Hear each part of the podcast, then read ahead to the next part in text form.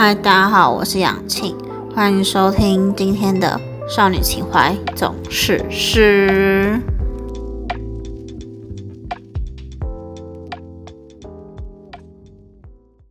呃，我已经很久没更新了，对，现在已经不是月更、周更，已经可能是季更了，对。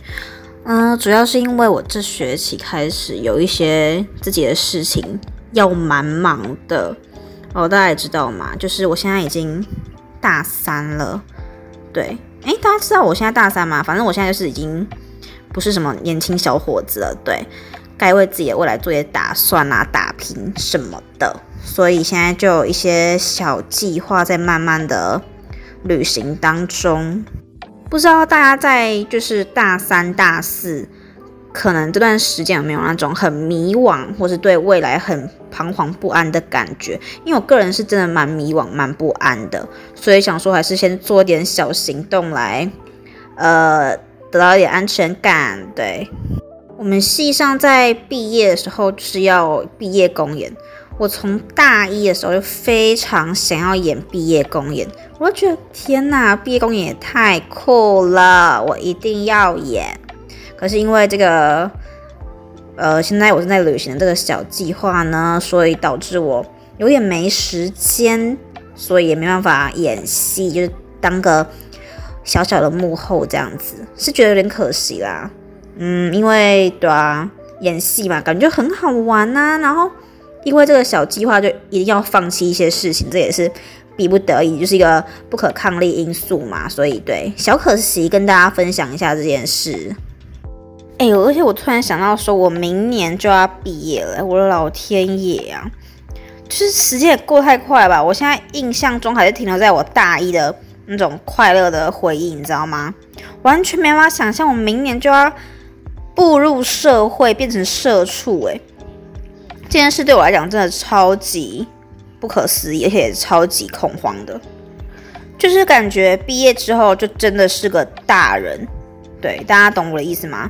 就是也没办法，因为自己是学生的身份而去，呃，别人为你妥协什么事情，现在变成你要为别人妥协事情了，因为你已经踏入社会。我就觉得天哪，想到这些事，觉得心情很沉重。所以耶，我刚刚就订了一杯红茶拿铁加混珠，超好喝，五十兰的。我之前呃录 podcast 的目的其实是想要。跟别人说说话，因为我那时候，嗯，哎，我是哪时候开始录的？哦，去年，哎，去年吗？前年暑假，哎，哪时候啊？等一下，我想一下哦。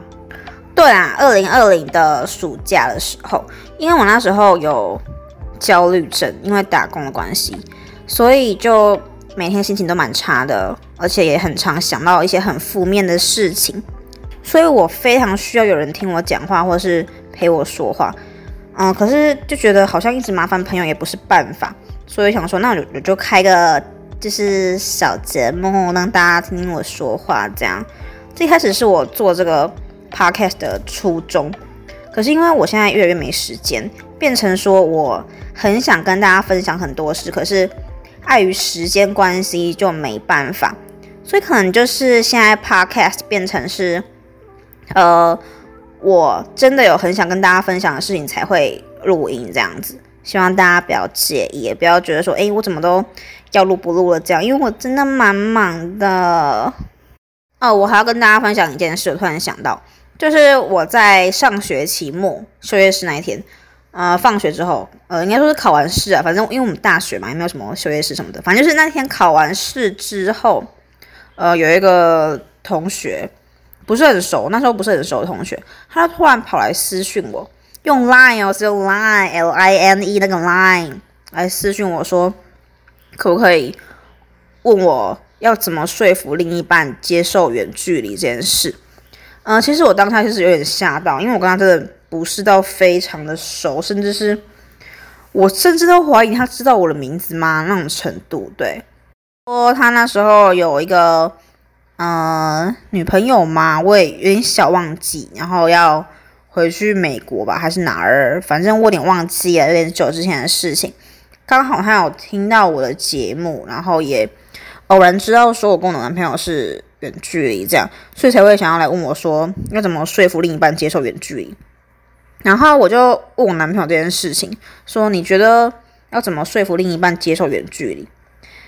其实我跟我男朋友都有一个很一致的想法，就是远距离这件事真的是逼不得已的，所以没办法去说服或强迫对方一定要跟你谈这个远距离恋爱。对，大家懂我意思吗？因为我不知道其他人是不是这么想，可是我跟我男朋友就是觉得说。远距离就是因为，呃，我们逼不得已，可是又很爱对方，所以才屈就于这个距离。对，大家懂这意思吗？有点小复杂。嗯，所以我那个同学这样问我，我其实有点说不出一个所以然，因为我觉得我当时大一的时候会愿意接受远距离是。没有什么现实上的考量，只是觉得说，哦，反正寒暑假都还还是可以见面呐，也没什么吧，也没有什么现实上的考量，所以才觉得，哎，远距离恋爱好像也不差，而且有很多自己的时间。我觉得对于那种出社会或是像我这种大三大四对未来很迷惘的人来说，远距离可能会是一个不太好的选择啊。我是这么想啊，不要抨击我，我是这么想，我自己是这么觉得，因为。呃，像我跟我男朋友就在讨论说，如果之后未来我们未来发展的方向不一样，导致我们没有话题，或是甚至没有时间可以联系对方的时候，那我们是不是就可以和平分手？我是给出肯定的答案，我是觉得说可以，这当然是可以啊，当个朋友也没关系，这样，因为我们长越大，真的越来越多现实上的考量需要去谨慎评估了，大家懂我意思吗？所以 maybe 距离这件事情就会造成是。我跟对方的一个绊脚石，对，这样讲是不太好。对，可是就是我们都是觉得就是一个拖油瓶的感觉。嗯，就拿我跟我男朋友例子来说好了，我男朋友就在大陆那边读书嘛，他可能也许要在大陆继续升学，他有这个打算，所以我们未来一定不会是同一条路，甚至有可能是完全毫不相干的。他也跟我讲过，说他可能之后也有想要在大陆继续工作，这样，所以变成是我在台湾，他是他在大陆。而且如果到时候出社会，你有你想有可能你的老板会愿意让你请半个月、一个月的假，让你飞回你的家乡看你的老父亲啊、老母亲，还有你的女朋友吗？那不可能嘛。所以我们到时候见面的日子就是很不一定，懂吗？所以我们也有在讨论说，如果我们真的继续这样在一起下去，嗯，可是如果遇到现实上的考量的话，我们也可以和平分手也没关系，对，就当回朋友嘛，因为我们本来就是从朋友当起，就只是退回一步而已。所以我是有一种很强烈的想法，就是我发现我年纪越长之后，越来越不推荐远距离。可能远距离的好处还是挺多的，像是你可以有很多自己的时间啊。创造出这种伪单身的感觉，不知道，反正随便，反正远距离的好处一定还是有。可是，我是觉得哈，如果就未来来考量的话，就未来工作来考虑的话，我发现远距离不是一个好选择。诶，对，就是可能是我真的是哦，年纪有点到了，大家懂吗？对啊，如果大家有想要远距离的话，可以再好好思考一下。哦，对，我要跟你们讲个例子，就是我另外一个朋友。嗯，她在最近也开始谈远距离恋爱。哦，她男朋友是在台北，哦，她男朋友是台北人，然后我那个朋友在高雄工作，这样，所以他们非常远，就是一南一北那种感觉，对，所以也只有廉价或是只能趁乱，我不是趁乱，就是趁有空的时候才可以见见对方，而且他们，呃，就是也有考虑到工作上的事情，所以。他们真的可以见面的时间也差不多一个月一次或两次，反正就是比起呃近距离恋爱非常的少。我那个朋友差不多已经二十三、二十四、二十五，反正就是年纪比我长一些，所以他有在考虑说，如果未来结婚或是真的有想要好好发展下去的话，距离是不是也是一个大问题？毕竟。我这样想也是有道理，就是像如果我那个朋友在高雄工作，男生在台北工作的话，他们未来结婚的话，我朋友了是要去台北找工作吗？还是那个男生要来南部找新的工作？对，反正这也是有个问题嘛，因为新婚夫妻怎么不可能一开始就分隔两地嘛？一定会想要腻在一起，而不是杨丞琳跟李荣浩，对不对？所以我觉得远距离还是有很多思考量在，大家可以好好想一下这个小问题。如果你想要远距离的话，然后我跟大家讲一件事，其实我今天要录的主题本来不是这个，我今天本来要讲的主题是大家觉得电视这个东西 （television） 在那个家庭里面到底是重不重要？对，因为我家电视最近坏了，本来想要跟大家谈这个话题，可是就 话题一偏就偏到。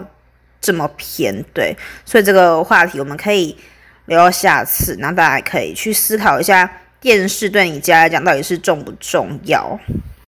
那我来跟大家分享一下我最近打工的一些小心得好了。哦，大家应该知道说我在一间补习班打工到现在吧，就是在去年十月的时候开始打工到现在这样。那间补习班的小朋友呢，我觉得普遍都还算是有礼貌，嗯，就是。怎么讲？比起我之前大一带的那个补习班的小朋友还要有礼貌很多，因为大家都知道，反正就是小朋友是比较出来的嘛。这样讲好吗？应该不太好。反正就是对我就是要这样讲。现在这个补习班的小朋友普遍还算是有礼貌，可是有几个小朋友就是比较呃内向吗？应该说是内向嘛。反正就是跟他讲话的时候，他都不太屌人就对了。我当然也不会觉得说你一定要屌我什么，只是我会觉得说这样子我根本就不知道你到底懂还不懂。对你总要给我一些回馈吧，对，就是一个小乱象这样子。当然也有很多那种很可爱的小朋友啦，对，只是国中生都会比较皮一点点。我觉得这间补习班好的点在于，我只是一个辅导老师，呃，一个柜台老师，所以我不用去负担那个学班级学生的管理责任。因为我大一的时候，那个补习班真的给我很多很 bad。的回应大家懂吗？就是像我拿一个最扯的例子来说好了，就是呃那一年暑假我阿妈过世，所以我就回老家奔丧嘛，所以我在补习班请他们一个多礼拜的假。好，反正我那个补习班呢，我是一个呃算是班导师的角色吗？有点不太清楚，反正就是要做事情非常无敌他妈的多。对，好，这不是重点。那时候我回家奔丧的时候。所以是，呃，反正我就请假很久，反正就是这不是重点。对我哦，怎么讲？一直讲废话。就是那时候有一个家长，他还私讯我说，呃，请问老老师，那个明天要带什么东西？那我跟他说，哦，不好意思，因为我在奔丧，所以我没有去上班，所以可能麻烦请教主任或什么之类的。对，后来反正他就回了一个好什么的，我就没有理会他那个好，对我也没有已读或是传贴图什么，我就放在那，因为我真的完全。没有时间去理会，因为他说我就很很悲伤嘛，而且奔丧这件事本来就是一个很忙碌的事情，要应付亲戚或是一些有有的没的的事情。结果你知道吗？那个家长超神经病，他还跑去呃密我们的老板说我很没礼貌，没有回他讯息什么的。我想到他妈的，我在奔丧，你回个好，我还要回你说好吗？就是我不懂他 care 的点是什么，可能是觉得我没有回他讯息很靠背吗？反正后来我们老板就跟他说我在奔丧，所以可能很忙，没有什么时间回讯息这样。而且我一开始就有跟他说我在奔丧哦。他说干这个家长是怎样？一定要我跟他聊下去就对了，还是还是什么鬼？反正那时候我就很火大，我就觉得说真的很不会体谅人。就是现在恐家长长那么多，搞得好像老师是什么四不像的东西一样。你他妈回个好，我还要回你个贴图，还是回你一个爱心吗？反正那时候我都超气的啦，对。然后现在这个补习班不用，我不用跟家长做什么联系或什么之类，我只要去教小朋友就好了。这点这点还是挺好的。还有另外一个家长比较让我印象深刻，也是在之前那个补习班，就是那个家长他的小孩，我们简称他为小胖好了。那个小胖就是非常脑脑筋很不灵光，然后也不像学，上课也不认真，上课态度也不好。只是他我看得出他人性本善嘛，对。反正那个小胖妈就很在意小胖的成绩，还有一些学习态度什么的，就常常会跟我联系，这样子用用 Line 私讯我什么的。好，有一次哦，这是我觉得最最最最最莫名其妙的一件事，就是他有一次就突然私讯我，跟我说：“哦，小胖今天心情不好，所以可能上课比较不认真，或是态度也比较不好，请老师体谅什么之类的。”然后当然看到这，我当然会会说什么哦，好好好，没关系没关系，我会关注一下他的状况什么的。结果他就问我说，那个小胖妈问我说，还是老师你可以讲个笑话给他听吗？或是两个之类的。我想说，哈，请问我是什么搞笑艺人吗？我上个班都已经忙得焦头烂额，还要生个笑话给你小孩听？对，这还不是第一件事，因为那个小胖妈有时候在晚上很晚，的时候十一二点的时候啊。还会传讯息问我说：“小胖就是呃，现在补习班有没有发生什么事情？为什么他回家之后感觉心情不好什么的？”我想说：“哎，你的小孩回家心情不好，还要我还要去关心他是不是？到底是怎样？反正就是那一间补习班的家长很多，很荒唐的。对，跟大家分享一下这个小故事，就是小抱怨一下。然后我讲到这，我发现我今天录音的好像也没有什么一个。”明确的主题，因为前面就是讲那个远距离嘛，然后现在就抱怨一下之前的补习班，就是啊，我在讲什么？反正今天的主题真的很很混乱，对了，大家体谅一下，对不起，真的很不好意思，今天没有一个明确的主题，就当我在碎碎念好了，就发个小牢骚这样子。好，那我们今天就这样子虚无的结束了，对，啊，如果有什么问题想要。联络我或者想要私讯我的，欢迎到我的 IG 少女情怀总是诗。那我们下一集见，拜拜。